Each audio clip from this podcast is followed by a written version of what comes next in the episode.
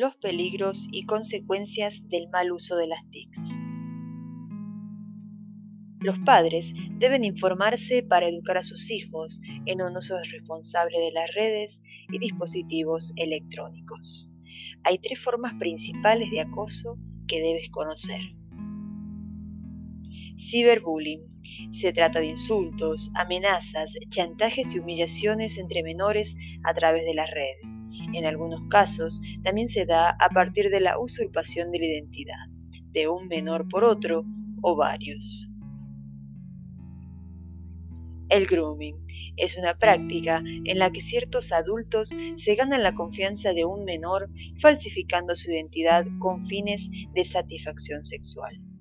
Esta práctica está muy relacionada con la pornografía infantil y derivando en muchos casos en abusos sexuales. Los acosadores se ponen en contacto con menores a través de redes sociales, de chat, de foros de contactos e incluso de juegos. El sexting.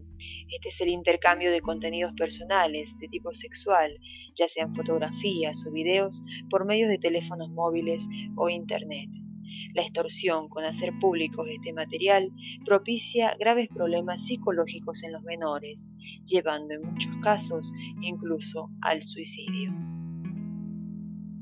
Como padres, docentes o tutores, debemos apoyar y acompañar a nuestros adolescentes y niños, y la mejor forma de hacerlos es hablando con ellos, advirtiéndoles y enseñándoles a cuidar su privacidad en todos los aspectos de su vida, sobre todo cuando se conectan a Internet.